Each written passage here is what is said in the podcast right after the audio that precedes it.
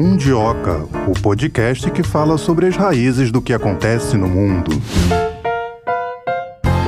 Bora, Thay, para mais um papo. Nesta quinta-feira, a gente vai trazer um assunto de mundo globalizado. Todas as outras quintas serão assim, mas a de hoje a gente vai falar sobre OTAN. Vamos falar com minúcia sobre a OTAN e a bola da vez é Suécia e Finlândia entram ou não entram na OTAN? Com o conflito na Ucrânia, as chefes de governo dos dois países disseram que mudou completamente a situação de segurança na Europa e vamos ver o que acontece e também o que dizem os nossos especialistas. É isso Melina, a OTAN, a Organização do Tratado do Atlântico Norte, trazendo um pouco do contexto aqui de forma bem resumida. OTAN nasceu lá no contexto da Guerra Fria, situação completamente diferente da que a gente vive atualmente, mas o que a gente tem visto é justamente essa movimentação de expansão da OTAN. Tivemos recentemente a situação da Ucrânia sinalizando essa possibilidade de entrar na organização que acabou provocando esse conflito aí com a Rússia. Agora a gente tem a situação da Suécia Suécia e Finlândia, ao que tudo indica, vão enviar simultaneamente o pedido para entrada à OTAN. E como será que vai ficar a situação se isso acontecer, né? Olha, eu acredito que isso deva levar um tempo, pela experiência que a gente tem com outros países que também entraram na OTAN. Mas agora você falou de história, eu vou fazer uma conexão histórica importante. A Finlândia tem 1.340 quilômetros de fronteira com a Rússia. E não dá para esquecer que em 1939 houve houve um conflito entre Finlândia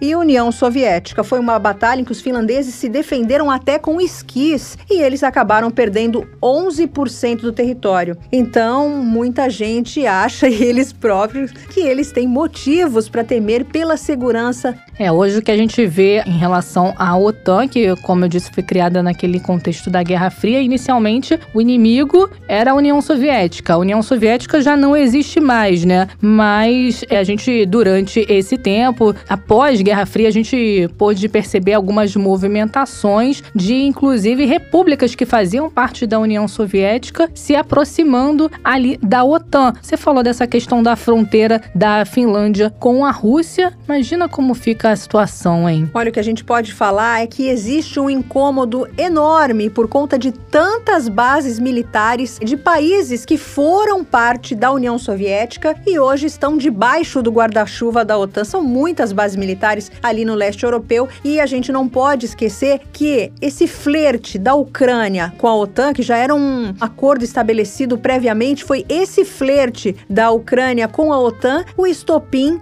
da operação militar especial que acontece hoje no país. É muito bem lembrado, né? E é o que a gente vê agora é justamente membros da OTAN, né, a própria organização se articulando, sinalizando que vai apoiar a Ucrânia diante do esse conflito, nós chegamos a ler até algumas notícias falando sobre a questão de envio de armas para Kiev, ou seja, um assunto que dá muito pano para manga. Armas que já foram da União Soviética, né? Hoje sendo enviadas para Kiev, veja só. E analisando a OTAN assim, de um ponto de vista bem de quem tá falando bem de fora mesmo, né? O que a gente pode perceber é que quem comanda ali é quem? Estados Unidos. Estados Unidos. São bases militares o quê? Americanas. Americanas. E, assim, o constrangimento que eu posso dizer, que eu tenho visto, né, conversado com analistas internacionais, é esse, que colocar uma base militar na fronteira com outro país é uma afronta muito grande. Imagina você, tá ali tranquilo no seu país, de repente tá de cara com uma base militar. É, no mínimo, assustador, né? E há armas que chegam em minutos, né? Então, assim, uma base militar, por exemplo, ali na fronteira da Ucrânia chegaria em três minutos a Moscou. Eu já li, andei lendo sobre o assunto, né? Um assunto que não tem como a gente não ler, não tem, eu não digo nem curiosidade, já é, mas sim motivo de informação. Então, os nossos especialistas vão falar desse assunto, vamos discutir exaustivamente o assunto da OTAN, a existência da OTAN, o desconforto que tem causado. E esse nosso bate-papo, como eu disse, está bem assim de quem tá vendo de fora. Apesar da gente ler bastante sobre o assunto, buscar informação, buscar conhecimento, a gente não tem aquele conhecimento aprofundado sobre esse tema. Por isso, Melina, por favor, chama o nosso primeiro convidado de hoje, vai.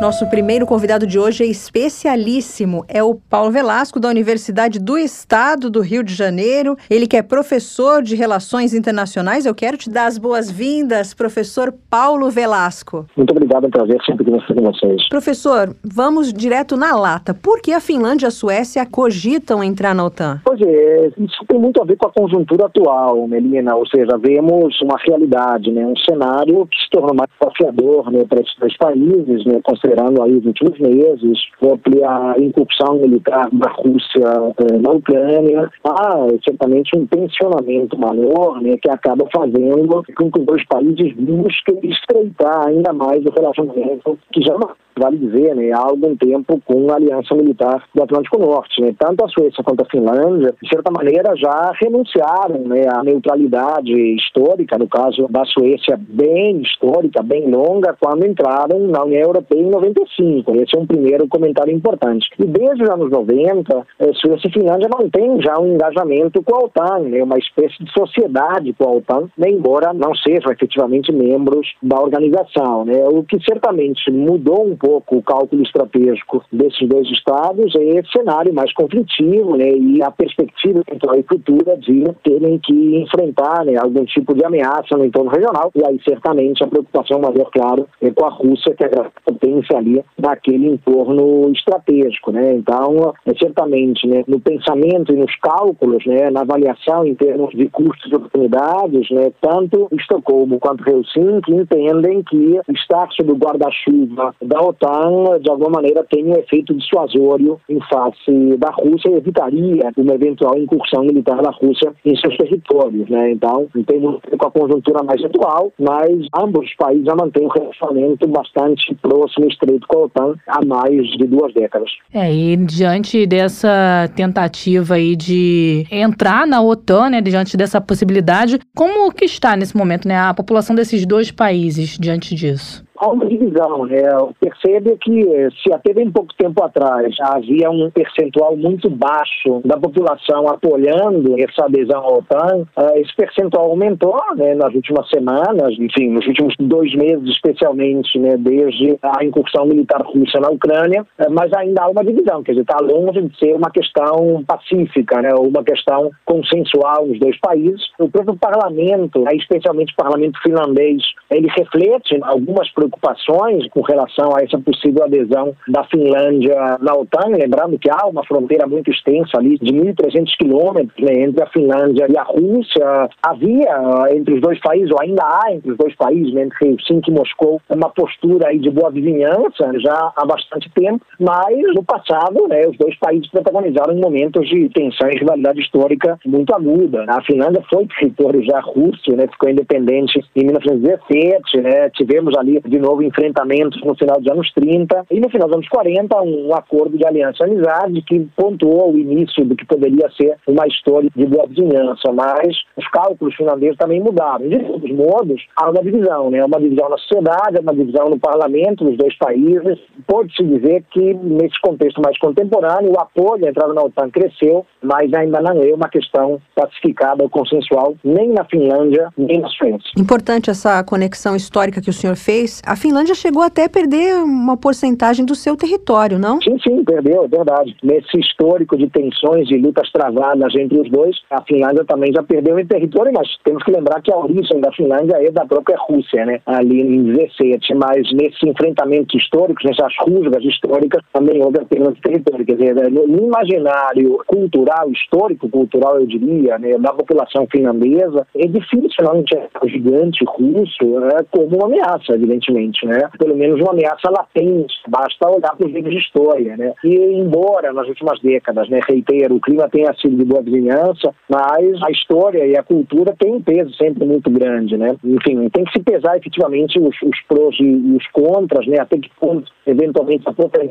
OTAN não teria, né, talvez, um efeito de provocação sobre a Rússia, né? Essa é uma ponderação que foi feita né, recentemente pelo parlamento finlandês, uma provocação que poderia levar justamente os russos a elevarem o tom contra a Finlândia. Aliás, já foi feito, já vimos recentemente com né, o Kremlin elevando o tom, né, dizendo que a adesão de Suécia e Finlândia poderia acabar né, com a ideia do Báltico como um espaço livre de armas nucleares. Ou seja, a Rússia meio que dando o recado de que poderia posicionar armas nucleares né, em direção ao Báltico, e claro, né, os dois países entrando na OTAN também poderiam ter armamento nuclear norte-americano, por exemplo, instalado em seu território, né, como acontece, por exemplo, com a Alemanha, que não é um país nuclearmente armado, mas que tem armas nucleares norte-americanas posicionadas em seu território, justamente por fazer parte da aliança militar do Atlântico Norte. Agora, professor, uma vez que esses dois países decidam vamos entrar mesmo na OTAN, queremos ingressar, isso é um processo, né? Não é de uma hora para outra. Quanto tempo isso levaria? Isso varia muito. Como os dois países já estão muito engajados com a OTAN, eles já compartilham, né, muito dos princípios da OTAN. Então, a, a entrada na OTAN para ambos, na verdade, implicaria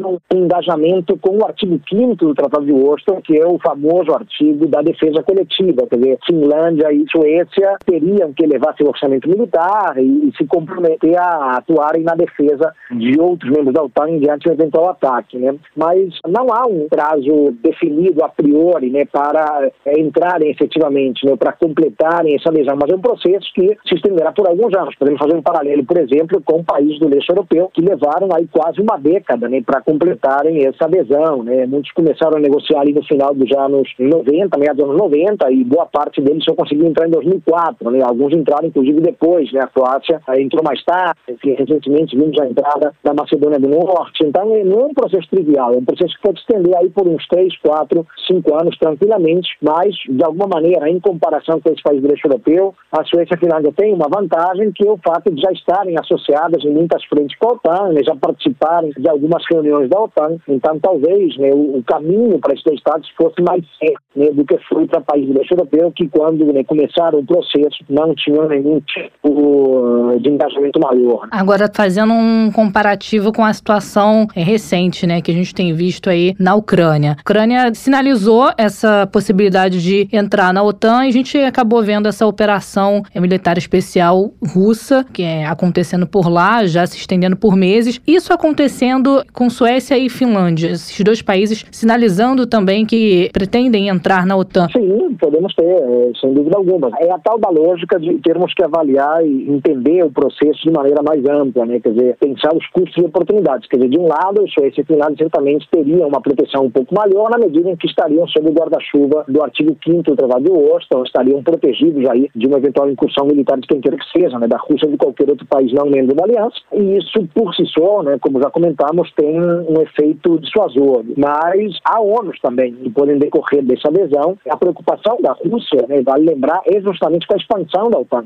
A justificativa para essa incursão russa na Ucrânia, né, que o governo russo né, chama de, de operação especial militar, é, bom, claro, em primeiro lugar, proteger os nacionais russos ali na região do Donbass, mas reagir ao que entende ser uma provocação com essa expansão quase que indefinida da OTAN lenta para as suas fronteiras, em direção às fronteiras, a OTAN facultando, né, incluindo né, países que compunham é, o Pacto de Varsóvia, dicas de passagem. Né. Há também um impacto histórico importante isso para a Rússia. A Suécia e a Finlândia entrando na OTAN ampliaria-se a fronteira da OTAN com a Rússia, né, cresceria de maneira exponencial. Só a Finlândia tem 1.300 quilômetros de fronteira com a Rússia. Então, é uma fronteira muito grande. Para os padrões europeus, né, é uma fronteira muito significativa. Então, claro que isso poderia né, levar a Rússia a eventualmente lançar mão né, de algum tipo de manobra também intimidatória para tentar reagir responder a esse tipo de movimento estratégico por parte de Helsinki e Estocolmo. Né? Mas não é um processo simples. Para os dois países há encargos, há custos, diretos e indiretos, diretos, a necessidade de aumentar os gastos militares, renunciar é, a esse compromisso das últimas décadas de um não alinhamento militar, né, porque, repito, eu não consigo mais né, falar em neutralidade quando penso em Finlândia e Suécia por conta de ambos na União Europeia, mas eles têm que abrir mão né, de um não alinhamento militar. Isso muda muito o modo como a Constituição desse Estado se posiciona em relação às questões globais. Então, são efeitos muito sensíveis que provocarão algum tipo de reação, evidentemente, da Rússia também. É um tabuleiro geopolítico delicado. Aliás, o Báltico é, por definição, um tabuleiro geopolítico bastante delicado, né? desde sempre. É como, aliás, né, o Mar Negro é também, né? não é muito diferente do que estamos vendo aí nos últimos meses. Né? Mas, enfim, é um cenário que traz certamente consequências bem severas para aquele espaço. E, professor, Professor, ninguém quer uma base militar no quintal de casa, né? Imagino assim que esse seja um motivo de preocupação. Queria te perguntar, professor, o senhor, como professor de relações internacionais, como é que o senhor vê a criação da Organização do Tratado do Atlântico Norte, a OTAN, aconteceu durante a Guerra Fria, era um outro contexto geopolítico muito diferente do que a gente vive hoje, e eu já ouvi muitos especialistas como o senhor dizerem que não tem mais motivo para a OTAN existir. O que, que o senhor pensa disso? Eu vou muito nessa linha, de fato. Eu acho que a OTAN ela é um resquício desnecessário da Guerra Fria. Ela tinha um sentido quando foi criada em 1949 pelo Tratado de Washington. Era justamente a lógica de estabelecer um guarda-chuva de proteção nuclear sobre a Europa Ocidental, né? lembrando que a época, em 49 apenas Estados Unidos e União Soviética eram potências nucleares, então havia sentido em se criar esse guarda-chuva de proteção nuclear sobre o território europeu. Depois, nos anos 50, aí o Reino Unido se tornou potência nuclear, em 1960 a França também consegue o seu artefato nuclear, mas naquele momento sim, né, a OTAN era importante, inclusive o bloco soviético responde com a criação do Pacto de Varsóvia, que já foi aqui comentado por nós. Mas é, enfim, certamente algo que traz implicações. Se a gente pensa no contexto pós-Guerra Fria, não faz sentido, né? A manutenção de uma aliança militar, claro, de caráter eminentemente defensivo, né, pelo que se define no artigo 5 do tratado, né, uma aliança militar para fins de defesa coletiva, fundamentalmente, e deveria ter desaparecido como o Pacto de Varsóvia desapareceu com o fim da Guerra Fria. Né? O Pacto de Varsóvia, criado em 55, desapareceu quando acabou a Guerra Fria, porque não fazia sentido se manter aquela aliança militar nesse novo contexto. Né? A OTAN, né, inclusive, vale dizer, né, reconheceu já no início de 90 que os países do leste europeu eh, não eram mais inimigos da aliança militar. Melhor, em sendo assim, eh, faria sentido continuar com a OTAN. Mas se fez ali um jogo enfim, de, de entendimento, de interesses, né, de se manter a aliança militar, mudando um pouco, é verdade, seus objetivos, mudando um pouco a sua razão de ser, isso é importante. A OTAN assumiu os objetivos como a defesa da estabilidade europeia, né, a contribuição ao avanço das franquias democráticas na região, e aí pensando sobretudo na transição democrática no leste europeu, e pouco tempo depois os países do leste europeu acabaram entrando na própria OTAN. A OTAN assumiu o compromisso também de estabilização de espaços em crise humanitária, vimos a OTAN agindo né, Afeganistão, agindo né, na Líbia, né, supostamente para ajudar a conter a crise humanitária nesses dois territórios, mas se mantém como instrumento estratégico na mão dos Estados Unidos, né, isso é inegável, é amplamente controlado por Washington, né, o que causa inclusive algum constrangimento, né, minha aliada a França sempre se mostra muito desgostosa né, com relação às condições dentro da OTAN. Né, durante muitas décadas, a França se retirou do comando da OTAN, só voltou com Sarkozy no final dos anos 2000. É, a Marine Le Pen, candidata derrotada no domingo, né, chegou a cogitar retirar a França de novo do comando militar da OTAN. Quer dizer, até mesmo entre os aliados europeus, né, esse resquício da Guerra Fria causa constrangimentos. Né. É claro que tem sua serventia, para os Estados Unidos ela é muito importante, né, mas eu entendo que é um resquício desnecessário e perigoso da Guerra Fria. Nesse ponto, é difícil né, não concordar um pouco com a visão do Kremlin no sentido de que o avanço da OTAN significa, claro, uma ameaça para os interesses estratégicos russos né, no entorno ali. Né, como você bem pontuou, não é confortável ver uma aliança militar da envergadura da OTAN posicionando armamento nuclear ali né, em países europeus. Né, isso é complicado. E com a entrada da Suécia e da Finlândia, essa complicação se tornaria ainda maior, evidentemente. Né? Então não é algo simples. Não. E apesar de todo esse jogo estratégico aí que o senhor falou, a gente ainda pode ver num futuro próximo a OTAN perder força até desaparecer ou isso só a longo prazo? Eu acho curto mesmo prazo é improvável. Eu não vejo ninguém bancando o desaparecimento da OTAN. É difícil, né? Porque o, o custo de saída é muito elevado sempre. O que a gente viu em alguns momentos recentes, né, foi uma tentativa norte-americana de reequilibrar um pouquinho o jogo dentro da OTAN, né?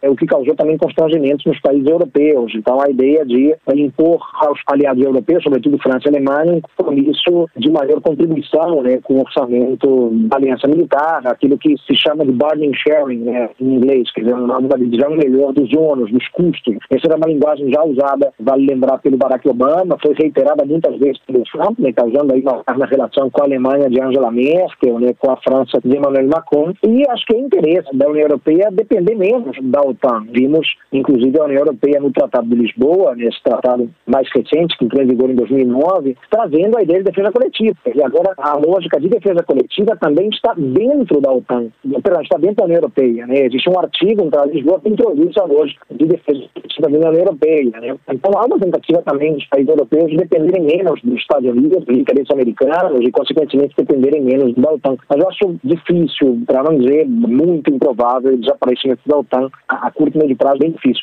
É, o que víamos era um desgarçamento da OTAN em muitas frentes. Né? E dou exemplos aqui. Em 2003, por exemplo, quando a invasão do Iraque nos Estados Unidos, do Iraque e de vários outros aliados nos Estados Unidos, é, a França foi absolutamente contrária. Né? A França, inclusive, anunciou que vetaria qualquer tentativa no Conselho de Segurança. A França tem poder de veto, membro permanente do Conselho de Segurança da ONU. A França disse que vetaria qualquer tentativa de se aprovar uma resolução que autorizasse a intervenção militar no Iraque. É, e, de fato, não houve essa autorização, não houve a resolução. Né? A França já tinha antecipado a ideia do veto e os Estados Unidos ainda assim invadiram a revelia da ONU. É, mais recentemente, em 2011, o Conselho de Segurança aprovou uma resolução autorizando o uso da força na Líbia, mas a Alemanha, que estava integrando o Conselho como membro rotativo, se absteve de apoiar aquela resolução. A Alemanha se absteve ao lado da Rússia, ao lado da China, ao lado do Brasil, ao lado da Índia, né? Então, é uma extensão bastante simbólica, né? A Alemanha e outros quatro países, né? outros quatro países BRIC, né? se abstendo na, naquela resolução que autorizava o uso de todos os meios necessários de força na Líbia e o uso que seria feito pela OTAN, inclusive. Né? A Alemanha é um membro importante da OTAN e onde está, aliás, a maior base militar da OTAN na Europa. Então, há um certo desgastamento né, nos últimos tempos na, dentro da OTAN. Né? Nesse momento mais atual, o Biden tenta vender a ideia de uma OTAN muito unida, muito articulada, né, muito coesa, né, até parece estar sendo o caso. Né? Inclusive nos encontros que houve entre a OTAN né, e representantes da Suécia, da Finlândia, parece haver uma afinidade. Mas eu entendo que é uma afinidade que não perdurará por um longo tempo, não. Né? Acabando esse conflito, é a tendência é que voltemos a ver fraturas dentro da OTAN, um certo esgarçamento, mas daí a pensarmos no desaparecimento da aliança militar, eu acho mais remoto. Professor, a gente não pode esquecer que a OTAN está no centro do maior conflito da atualidade, que é o conflito na Ucrânia, né? Explica pra gente por que a Ucrânia não poderia ingressar na OTAN. É que, na verdade, o governo russo, né, ele meio que já deixou muito claro, desde ali o final do ano 2000, que existe uma linha vermelha que tem que ser respeitada, tem que ser observada. De alguma maneira, a Rússia teve que engolir a seco né, a expansão da OTAN no final dos anos 90, em meados dos anos 2000, a entrada de muitos países né, que eram antigos aliados da época da Guerra Fria, países que integravam né, o Pacto de Varsóvia, mas já em 2008, né, com a Guerra dos Cinco Dias, né, ali a guerra entre a Rússia e a Geórgia, Moscou deu um sinal claro de que havia um limite para a expansão da OTAN nesse entorno geográfico, geopolítico mais estratégico para a Rússia. E em 2014, né, com a anexação da Crimeia, foi mais um recado muito claro ao Ocidente de que a Rússia não toleraria provocações por meio de quem quer que fosse no seu entorno geopolítico, no seu espaço vital, digamos assim, geopolítico, né, do qual fazem parte, claro, a Moldávia, a Geórgia, a Ucrânia. Né. Então, em tese, a Ucrânia poderia, sim, dar uma adesão à OTAN, mas não interessava a Aliança Atlântica pagar para dentro. Né. Então, por isso que, desde pelo menos no final dos anos 2000, esmoreceu qualquer tentativa da OTAN de efetivamente incorporar esses dois países, né, especificamente a Geórgia e a Ucrânia, à aliança militar. Se a Ucrânia fizesse parte da OTAN, né, certamente ela estaria mais protegida, né, não veríamos o Zelensky todos os dias pedindo maior apoio, né, se sente bastante desguarnecido, né, mas evidentemente vai se aventurar a apoiar um Estado que não é membro da aliança militar, significando comprar uma briga gigantesca com a Rússia. Né, então, no cálculo da OTAN, é o máximo que a aliança pode fazer é o que vem fazendo, né, oferecer algum tipo de equipamento militar, apoio econômico, mas nada além disso. De toda sorte, né, o que a gente percebe é que a Ucrânia esbarrou né, estrategicamente nessa linha vermelha, que foi muito justamente, podemos dizer, em termos geopolíticos, imposta pela Rússia, que não gostaria de ver, claro, um Estado enorme, gigantesco, territorialmente, como a Ucrânia, integrando a Aliança Atlântica. Paulo Velasco, professor de Relações Internacionais pela UERJ, muito obrigado. O senhor ajudou a gente a entender um pouco melhor essa relação aí da OTAN com os países que querem ingressar. Trouxe o contexto histórico aqui pra gente muito também. Muito importante pra gente entender o contexto histórico da maior crise da atualidade, que é o conflito na Ucrânia. Não começou agora, né? Começou lá atrás e é importante a gente puxar esse fio para entender. Muito obrigada. Imagina, um prazer sempre conversar com vocês aí, com os ouvintes da rádio. Até a próxima. Como o professor Paulo Velasco falou, né, Melina, a preocupação da Rússia é justamente com essa expansão da OTAN e a gente pode ver que é exatamente isso por conta dessa operação militar especial que a gente está vendo aí na Ucrânia, foi justamente provocada por conta dessa sinalização da Ucrânia de entrar para a OTAN, foi o estopim, como você foi muito feliz em dizer. Só que, ao mesmo tempo, né, de certa forma, a Rússia acaba tendo que engolir essa expansão da OTAN. Muita coisa que o professor Paulo Velasco falou, eu confesso que não sabia. Sim, nos ajuda a entender, né? Porque olhar para trás ajuda a compreender o que está acontecendo agora e também o que vem por aí. É o que vem por aí é imprevisível, mas a gente pode ter pistas do que vai acontecer. Se Finlândia e Suécia vão conseguir entrar na OTAN, não sabemos. Como ele mesmo disse, é um processo que pode levar três, quatro anos e aí, ó, muita água vai rolar debaixo da ponte. Nesse meio tempo, a gente não sabe se Rússia e Ucrânia já terão conseguido entrar num acordo de paz. Esperamos todos que sim, né, Tayana? Não sou eu você, o mundo inteiro está de olho nisso, num acordo de paz. Afinal de contas, ninguém é a favor de um conflito, um conflito que custa para os dois países e também custa vidas. Enfim, uma notícia de algumas semanas atrás, a OTAN disse que está pronta para manter o seu apoio à Ucrânia no conflito com a Rússia, mesmo que isso aconteça por anos. A OTAN pretende continuar ajudando Kiev a mudar de armas da era soviética para armas e sistemas ocidentais mais modernos, foi o que disse o secretário-geral Jens Stoltenberg. Ele também falou que o Kremlin alertou que o fornecimento de armas ocidentais à Ucrânia, incluindo armas pesadas, representa uma ameaça à segurança do continente europeu e provoca instabilidade, Tayana. Agora, será que é essa situação de instabilidade que traz essa preocupação que o nosso convidado, o professor Paulo Velasco, falou, dessa preocupação do parlamento finlandês com essa possibilidade da Finlândia entrar na OTAN? Você disse aqui no início, né, trouxe pra gente um dado importante sobre a questão da fronteira da Finlândia com a Rússia. 1.340 quilômetros de fronteira. Será que essa preocupação é por conta de temer que na Finlândia aconteça o que a gente vê acontecendo lá na Ucrânia? É uma questão também a se pensar, né? É uma questão a se pensar, mas Ucrânia um dia foi parte da União Soviética, né? É muito diferente do que acontece com a Finlândia, que apenas divide uma fronteira, uma fronteira grande para termos de Europa, são 1.340 quilômetros, mas são duas situações muito diferentes. Já estava acordado que a Ucrânia não entraria na OTAN e o presidente Zelensky, muito inabilmente,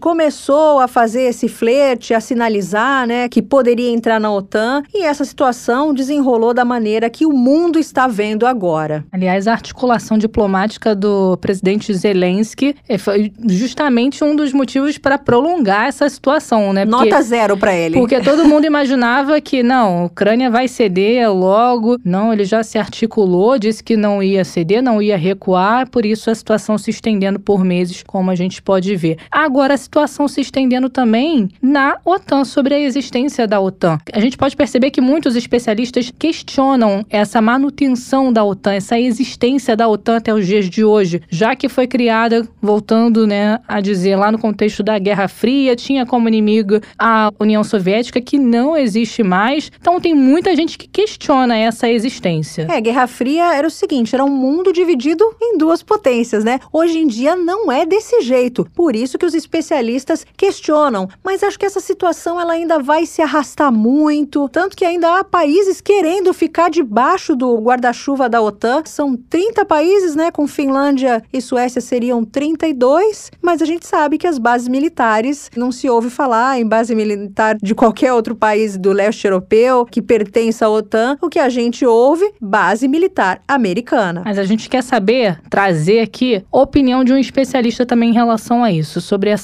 existência da OTAN até os dias de hoje. Eu acho que já está na hora da gente chamar nosso segundo convidado. Na ponta da linha, quem fala com a gente é o professor de Relações Internacionais do IBMEC, Marcelo Suano. Tudo bem com o senhor? Cumprimento a todos, para mim está maravilhoso. Graças a Deus eu estou conseguindo continuar as minhas atividades e espero que tudo esteja maravilhoso com vocês também. Professor, vamos começar então? A gente pode começar por esse gancho aí que você puxou, né, Melina? Justamente aproveitando aqui a presença do professor Marcelo nesse bate-papo, justamente essa bola que você trouxe. Se realmente há necessidade de a OTAN continuar. Olha, vamos tentar entender duas coisas, e aí eu não vou fazer essa interpretação com caráter pejorativo ou ofensivo a ninguém, muito pelo contrário, apenas constatando um fato. Tanto a OTAN, ela é uma entidade do século XX, como o presidente Vladimir Putin, ele é o último grande líder do século XX. Isso pode ser atestado. E eu falo isso não tentando dizer que ele é retrógrado, mas dizendo que ele é alguém que carregou todo aquele peso do século XX e ele ainda se comporta como alguém do século XX, mas certamente, se vocês observarem da perspectiva de um tomador de decisão que está lidando com uma entidade do século passado, ele está se comportando de acordo com as necessidades do século passado, no qual, vamos olhar de uma forma bem clara, né? Ele tem uma certa habilidade, coisas que as lideranças atuais não têm. Então, a pergunta que se faz é: a OTAN que foi criada no século XX diante de uma necessidade específica de confrontar a expansão soviética para a Europa Ocidental, e para entender isso, nós temos que entender o debate geopolítico sério, entendendo que geopolítica não é política internacional e política internacional não são relações internacionais. São três conceitos distintos. Ora, a OTAN ela foi criada no desdobramento de uma tese, que era a tese da teoria dos Himmelmans. O que significaria isso? Houve, inicialmente, a primeira grande tese da geopolítica, que era a teoria do poder marítimo. O que isso significava? Mandava no mundo quem controlava as rotas comerciais, razão pela qual criava-se colônias e, além de colônias, ou mesmo estabelecia colônias, bases navais, controlando o mundo inteiro. Quem fez isso? A Inglaterra. A Inglaterra dominou o mundo durante muito tempo, sem juros de valor, aplicando aquilo que foi interpretado como poder marítimo. Surgiu logo depois um inglês que desenvolveu a tese do poder terrestre. O que, que ele dizia? Isso acontecia com a Inglaterra porque havia a tecnologia para transporte de cargas a tecnologia para controlar o comércio mundial, basicamente se concentrava nas vias marítimas. Só que a tecnologia já estava permitindo que pelas vias terrestres você conseguiria ter esse controle do transporte de cargas, logo ter o controle da economia e poderia dominar o mundo. Nesse sentido, havia uma região, um enclave, que ele chamava de Hurtland, que ficava na região dos Urais, que ele dizia, essa área é inexpugnável, uma área maravilhosa. Pode-se desenvolver uma população, fazer plantação, construir cidades, e quem conquistar ou quem dominar essa terra, é mais fácil ela chegar para as áreas anfíbias, ou seja, para costas marítimas, do que aquele que no mar chegar a ele por terra. Em síntese, é uma área mais defensável. Aí ele defendeu a tese de que o poder terrestre estava dominando. Qual era o grande problema? Não poderia permitir o poder terrestre chegar na Europa ou conquistar a Alemanha, ou que a Alemanha conquistasse a Rússia, já que a Rússia é que era a detentora do Russland. Tanto que ele influenciou a criação do cordão sanitário no final da Primeira Guerra Mundial, aquele conjunto de países que surgiram da desagregação do Império Austro-Húngaro, que é ali para separar a Alemanha de Rússia. Qual é a jogada? No final da Segunda Guerra Mundial, na década de 40, tanto que o cara que desenvolveu essa tese, ele faleceu antes de terminar a guerra, ele matou uma outra charada. Ele disse, não, não, a guerra não vai se dar ou no Russland ou no mar, ela vai se dar exatamente nessas áreas anfíbias, que são quatro penínsulas, a península da Europa, a península do Oriente Médio, a península da Índia e a península do Sudeste Asiático, lá na China. Essas quatro áreas é que quem controlar, controlará o mundo. Qual é a lógica? Esse rapaz morreu, esse senhor morreu, esse, esse geopolítico, mas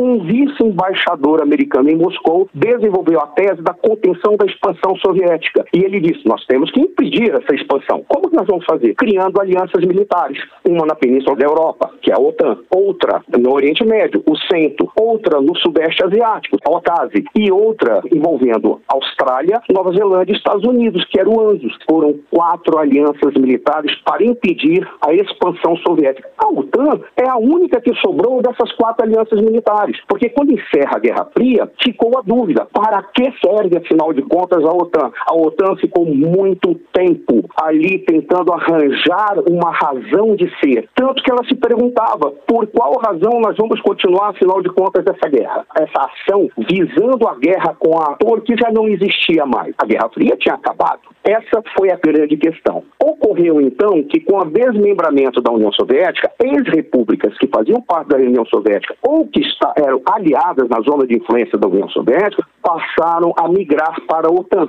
e passaram a migrar para a União Europeia. A própria Rússia, ela olhou para essa aliança militar e para esse organismo internacional que é a União Europeia e tentou buscar aproximação. Isso me assusta tentarem negar, porque houve na época que se tentou colocar no período do governo Bush e Barack Obama, na sequência, as defesas antiaéreas, defesas de mísseis antiaéreos na região da Polônia, os próprios russos falaram, para que, que vocês vão colocar esses mísseis antiaéreos se nós podemos participar disso, já que o inimigo pode estar mais ao Oriente? Nós queremos entrar nisso. Os russos abriram território para investimentos de empresas. Quando teve a primeira crise de sanções em 2014 ou 2015, havia 6 mil empresas alemãs dentro da Rússia. A Rússia tinha aberto na região de Skolkovo, próximo a Moscou, a possibilidade de criar um centro tecnológico que poderia ser o Silicon Valley da região, envolvendo toda a Europa, para que houvesse ali um desenvolvimento tecnológico, se não sem precedente, pelo menos com paridade no mundo inteiro. Qual é a grande questão? A OTAN buscou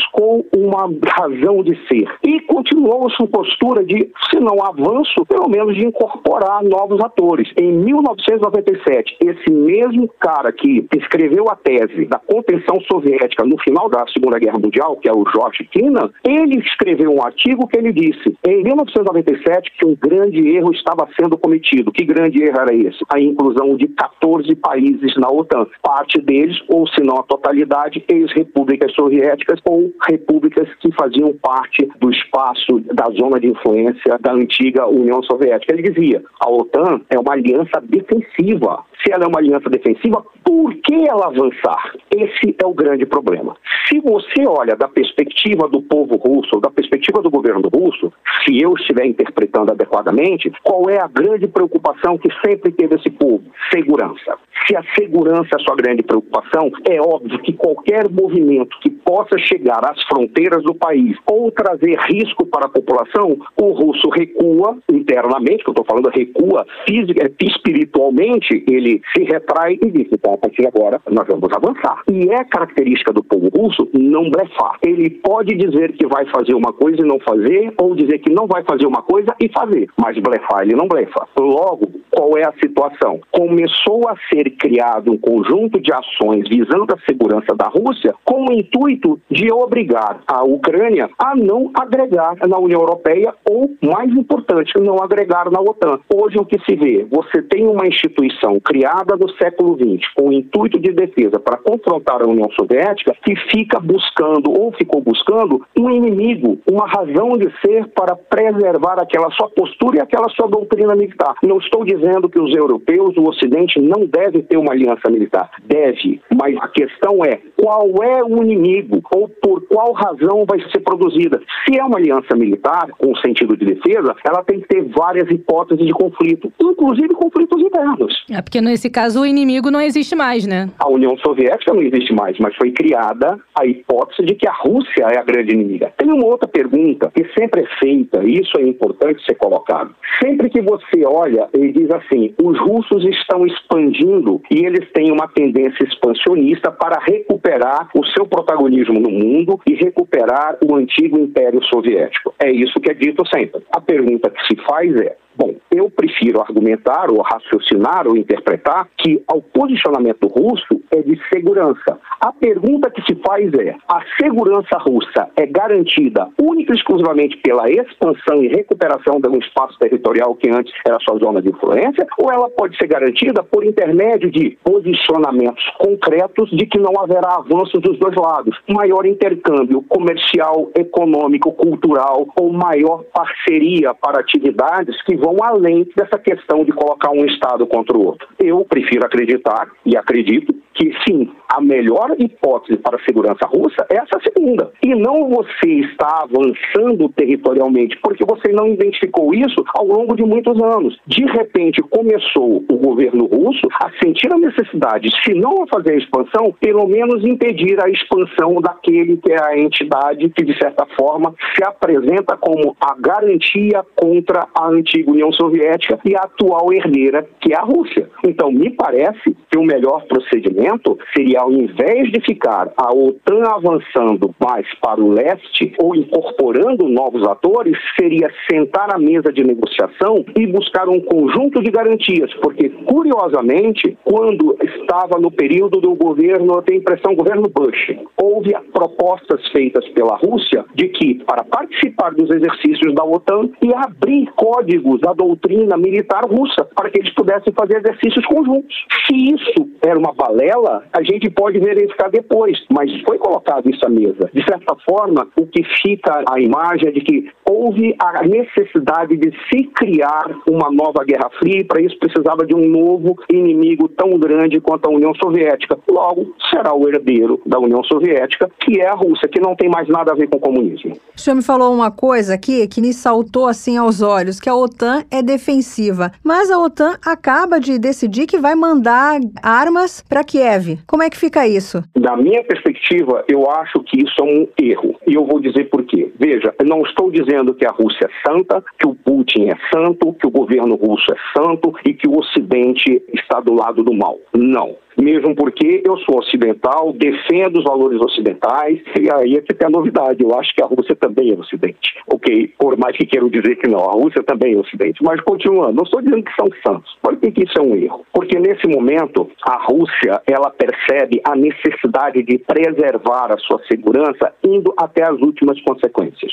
O que isso significa? Não se imaginava que haveria a guerra da Ucrânia, ou essa guerra aconteceria agora. Não se imaginava que isso fosse acontecer, apesar de ameaças possíveis. Por qual razão? Porque para você entrar numa guerra, você tem que fazer um cálculo de relação de custo-benefício que essa guerra vai te trazer. Mesmo que o Putin estivesse se preparando para ela, e estava, já estava se preparando assim, ao longo dos últimos 4, 5 anos. Fez reservas de ouro, fez reservas de dólar, preparou a sociedade, preparou o país, preparou a economia para receber o impacto impacto que está sendo muito grande, que se preparou para tudo isso, a questão que se tinha era por que ele invadiu? Talvez ele tenha sentido que ali ele poderia, num efeito surpresa, rapidamente obrigar a Ucrânia a dizer: nós não vamos entrar na OTAN, vamos garantir a Crimeia, vamos garantir, se não a independência de Donetsk e Lugansk, pelo menos garantir que aquelas regiões do Donbass ficariam sob proteção ou garantiriam mais autonomia e as populações russas, segundo aquilo que é alegado pelo governo russo receberiam proteção ou não seriam agredidas. O que é curioso nisso? Dois são os elementos que são essenciais para a Rússia. Primeiro, a não entrada na OTAN de mais ninguém. Dois, que a Crimeia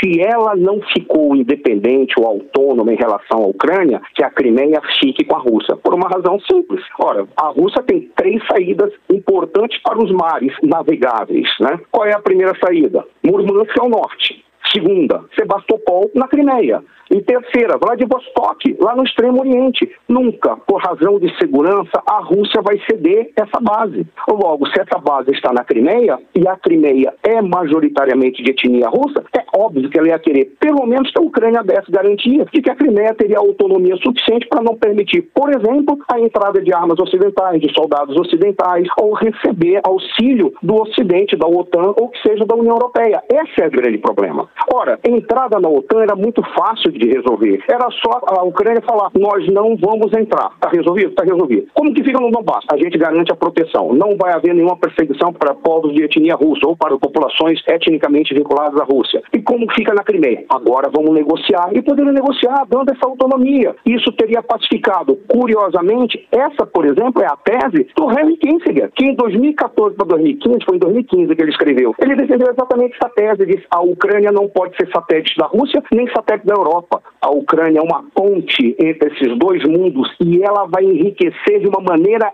inimaginável se ela se comportar assim. Eu compartilho essa tese do Kissinger. A Ucrânia é uma ponte, ela deveria ser. Essa que é a grande jogada para a gente entender, afinal de contas, essa necessidade de ter criado uma nova Guerra Fria. E a Rússia foi rapidamente disse, eu vou tentar. Aí o erro talvez tenha sido o erro estratégico russo.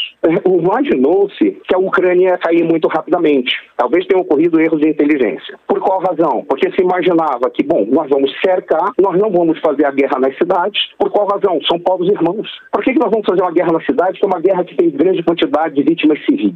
Não vamos sair. Vamos cercar, vamos simplesmente, rapidamente acabar com a comunicação. Fizeram isso, porque isso não foi divulgado, mas a comunicação da Ucrânia rapidamente teve um avanço da guerra cibernética ali e eles foram anulados. Só que a Ucrânia tem uma coisa que a Rússia não tem: uma capacidade de diplomacia pública e articulação internacional que a Rússia não teve. Rapidamente foi reposto. O Elon Musk foi lá, colocou os satélites no lugar, botou o satélite em auxílio e ela se recuperou e passou a mobilizar o mundo inteiro. Aí é que talvez tenha sido o erro de cálculo, porque quando o governo russo imaginou que a Ucrânia fosse cair rápido, ele imaginou em função, inclusive, da baixa aceitação ou baixa avaliação do Volodymyr Zelensky diante da população ucraniana. Ele tinha só 17%.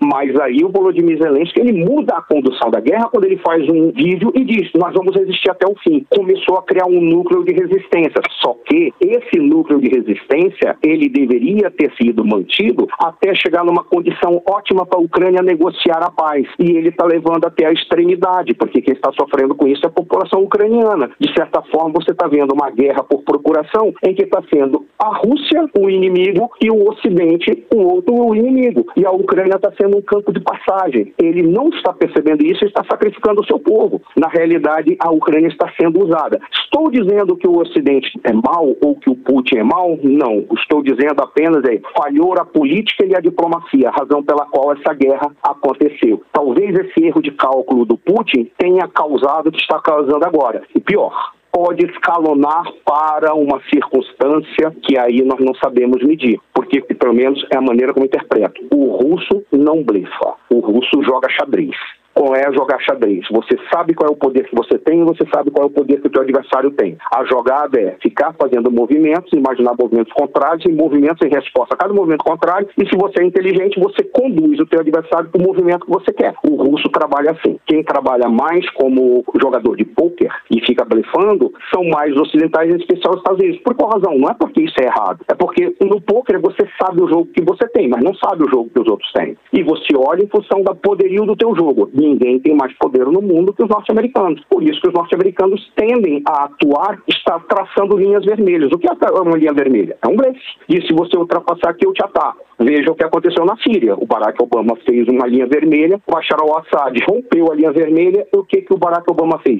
Nada. O Putin entrou, entrou a Rússia para tentar arranjar uma saída equilibrada, porque foi uma falha desse blefe. Voltando, o escalonamento pode gerar algo muito perigoso, porque o russo não blefa. E é muito provável. Se der esse escalonamento, eu creio que o governo russo vai começar a atuar de uma maneira mais pesada. E esse pesado não exclui o uso de armamentos, que a gente é melhor a gente nem imaginar a possibilidade que isso ocorra. Professor, o senhor acredita que a simples existência da OTAN, das bases militares no leste europeu, isso já causa um constrangimento? Eu não diria que causa um constrangimento, eu diria que causa um desconforto. Eu vou te dizer por quê. Por que não causa um constrangimento? Porque é um direito que todo povo tem de se defender, ok? Mesma coisa, por exemplo, se a Rússia colocar agora 100 mil soldados na fronteira com a Polônia ou com a Finlândia, se a Finlândia entrar na OTAN, isso está na lógica da defesa, está na lógica da segurança. Eles têm esse direito, da mesma forma que a Finlândia tem o direito de dizer quero entrar, apesar de eu achar que é um erro, quero entrar na OTAN. Ela tem o direito de falar isso. Mas causa desconforto por quê?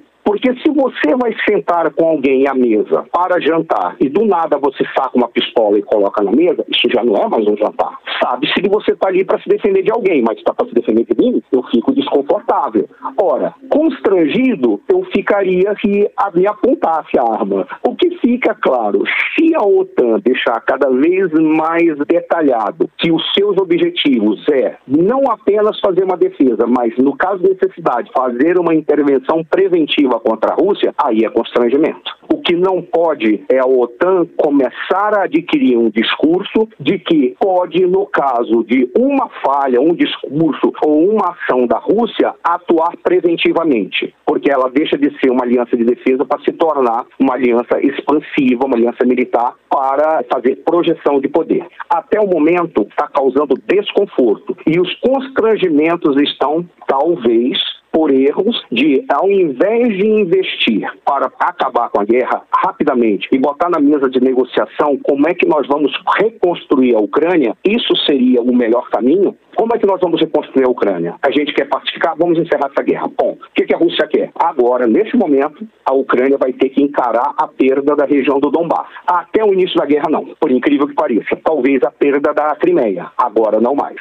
porque ficou claro para a Rússia que ela precisa ter o contorno do Mar de Azov, precisa ter o controle do mar inteiro sobre si, sobre a sua soberania. Não tanto que se você olhar, quando você olha o mapa dos avanços, você pega a região do Donbass, pega a região da Crimeia, foi feita a ponte de terra, porque até então, para você chegar na Crimeia, você atravessava o Estreito de Kerch. E ali você tinha o Mar de Azov controlado, dividido pela Ucrânia e pela Rússia. A partir de agora, não mais. Muito dificilmente, agora, na mesa de negociação, a Rússia vai ceder o Donbass Não, muito provavelmente é, Donetsk e Lugansk ou vão se tornar estados independentes definitivamente, ou então serão anexados à Rússia, por necessidade de segurança. Agora, professor, o senhor falou que em determinado momento a Rússia tentou uma aproximação com a OTAN. Por que, que a OTAN resistiu diante disso? Porque me parece que houve uma resistência. Foi justamente para plantar a Rússia como o inimigo, já que a União Soviética acabou? Olha, eu vou te dizer, é muito difícil você poder acusar a OTAN de que ela queria transformar a Rússia no inimigo, mas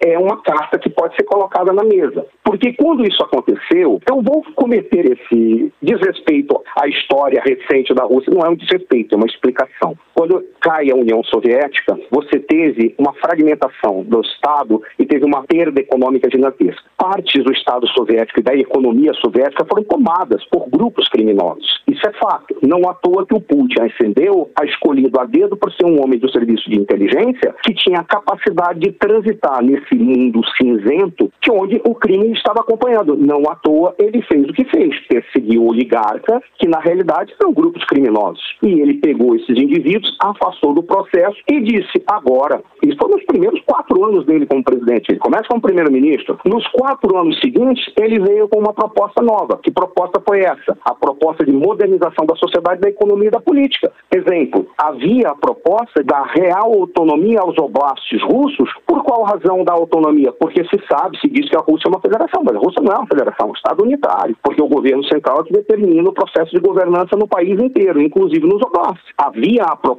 de dar mais autonomia para a Duma, dar mais autonomia para o Conselho de Estado, que corresponderia ao nosso Senado aqui no Brasil, a Duma corresponderia à Câmara dos Deputados. Havia essa proposta. Modernização da economia, vamos entrar na OMC. Modernização da sociedade, vamos abrir a sociedade para o Ocidente. Tanto que aconteceu. Se você for em Moscou, você tem a sensação que está andando em São Paulo, está andando no Rio, está andando em Tóquio, em Londres, Pequim, mais ou menos, mas em Tóquio está andando em Nova York. Porque tem o mesmo padrão, o mesmo estilo de vida. Por que eu estou te dizendo isso? Porque naquele momento que você está vendo os oito primeiros anos do governo Putin, o Putin sai, entra o Medvedev, ali se estava negociando, em especial na época do Medvedev, aproximações constantes da Rússia com o Ocidente, exatamente para cumprir esses três projetos de modernização. Ali foi uma falha, porque deveriam ter aberto mais os braços para o Medvedev. A gente não pode esquecer, o Medvedev foi lá em Washington para comer McDonald's do lado do Obama. Ele foi lá, bateu um papo, ficou lá, comeu McDonald's, conversaram, saíram rindo. Havia uma proposta de aproximação. O que deve ter ocorrido?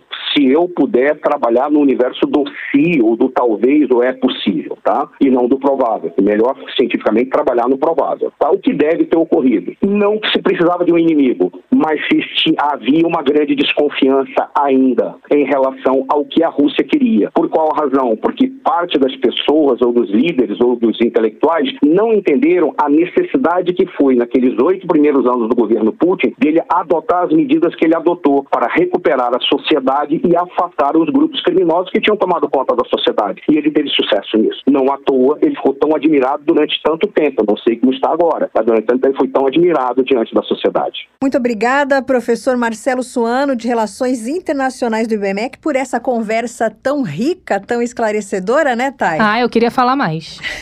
Confesso que eu queria Uma falar mais. verdadeira aula de história. A gente te agradece pela sua presença aqui no Mundioca. Olha, eu agradeço muito a gentileza. Apenas para eu fazer uma conclusão. Deixar muito claro, eu não estou pró-Rússia nem estou pró-Ucrânia. Como internacionalista, tenho que ser pró-paz. E a paz não interessa a paz de uma batalha. Tem que ser como que você produz um mundo equilibrado para que as pessoas não precisam entrar em confronto. Como internacionalista. E como brasileiro, muito simples. Se você fizer o teu rastreamento genético do teu sangue, vai acontecer o que eu fiz quando eu tive Covid, tive que fazer para saber quais são as comorbidades que eu tinha. Identificou-se que no meu sangue tem pessoas do Alasca até a Terra do Fogo, da Rússia, Olha da Ucrânia, só. tem coreano. Nós temos o mundo inteiro no nosso sangue. Como brasileiros, a gente tem que receber bem e buscar a paz, porque nós temos o mundo inteiro no nosso sangue. É isso Ah, aí, isso é uma verdade. consideração muito equilibrada. Obrigada, professor. Eu que agradeço.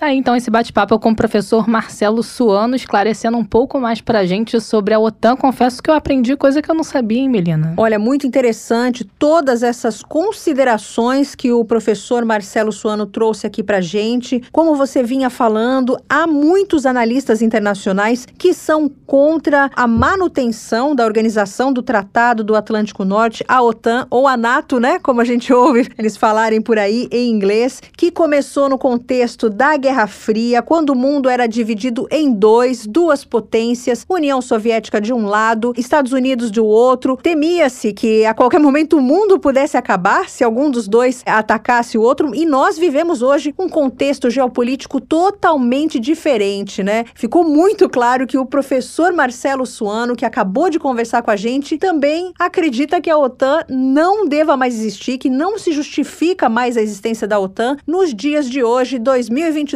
para ele, OTAN não. É, ele até trouxe aqui pra gente a informação de quatro alianças que foram criadas durante aquela época. Dessas quatro alianças, a OTAN é a única que ainda continua a existir. O professor trouxe aí pra gente a questão do poder marítimo, que inicialmente era visto como a questão mais importante, depois passou-se a pensar na questão terrestre também e trouxe uma informação que me chamou bastante atenção. Eu até pontuei aqui com ele e vou trazer aqui de novo nesse bate-papo com você sobre essa tentativa da Rússia de se aproximar da OTAN. Isso é uma coisa que eu não sabia. Nesse contexto que a gente vê hoje, que parece olhando de fora, é que a OTAN plantou a Rússia como inimiga. Então, ouvir que a Rússia já tentou se aproximar da OTAN me causa estranheza. Pois é, e assim, ele falou com a gente também, é, algo que se vê reiteradamente, assim, um olhar atento na história, os Estados Unidos sempre elegendo um inimigo. Sempre elegendo um inimigo e aquele é o mal, então vamos investir contra ele e demonizar. Isso não é a primeira vez que acontece. Hoje é com a Rússia, mas já foram outros inimigos. É verdade. Inclusive, outros inimigos que acabaram se tornando aliados dos Estados Unidos, né? A gente lembra que, até assistindo filmes norte-americanos, a questão contra a Alemanha, a questão contra o Japão, por conta lá de Pearl Harbor, né? E hoje em dia,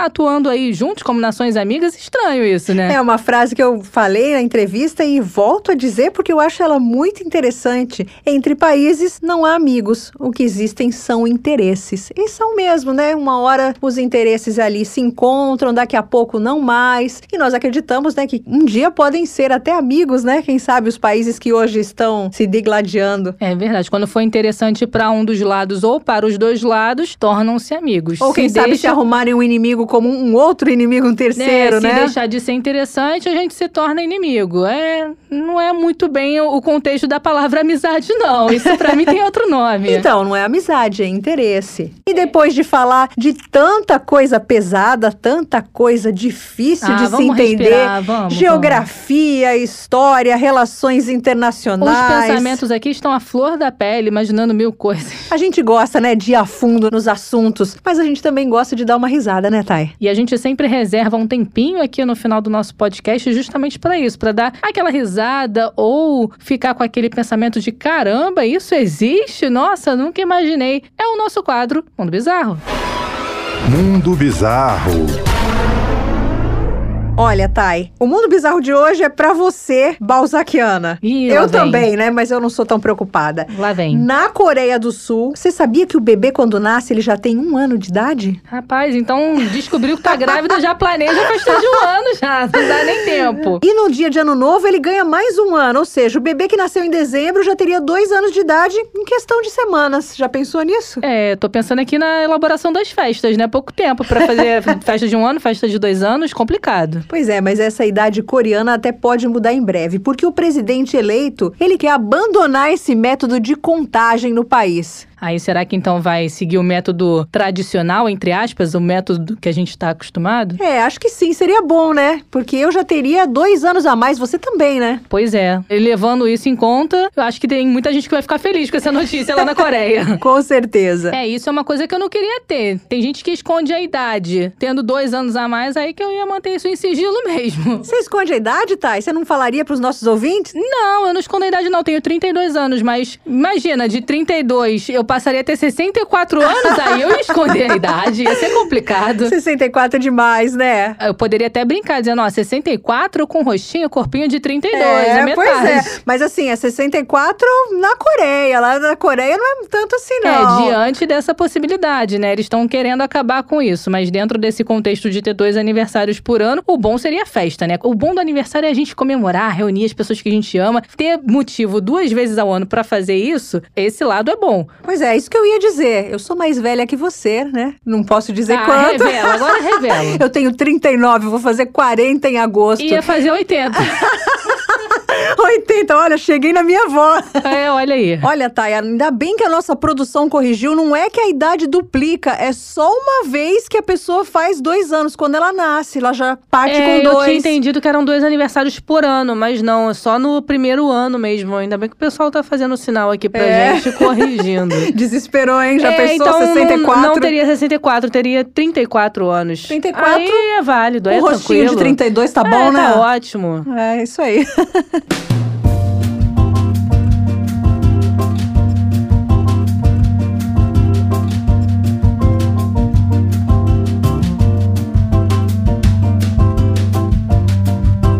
Nesse clima de Coreia, nesse clima descontraído, trazendo um spoiler pra amanhã. Opa, Essa vamos. ponte aérea Brasil-Coreia a gente gostou. Gostamos, viu? Amanhã a gente vai falar um pouco mais sobre a cultura coreana, falar sobre os doramas. Não sabe o que, que é? Escuta a gente amanhã pra saber. Vamos falar sobre o K-pop, sobre a moda, sobre o estilo de vida coreano que tá sendo admirado aí por tanta gente mundo afora. Amanhã a gente vai conversar mais sobre isso e contando sempre, é claro, com a sua companhia. Lembrando que você pode nos acompanhar de segunda a sexta. Não se esqueça também de acompanhar a gente onde? No Twitter. Arroba Mundioca. Mundioca Com K. com K. E quem quiser conferir também pode nos acompanhar nas principais plataformas. Amanhã a gente volta. Tchau, Melina. Tchau. Mundioca, o podcast que fala sobre as raízes do que acontece no mundo.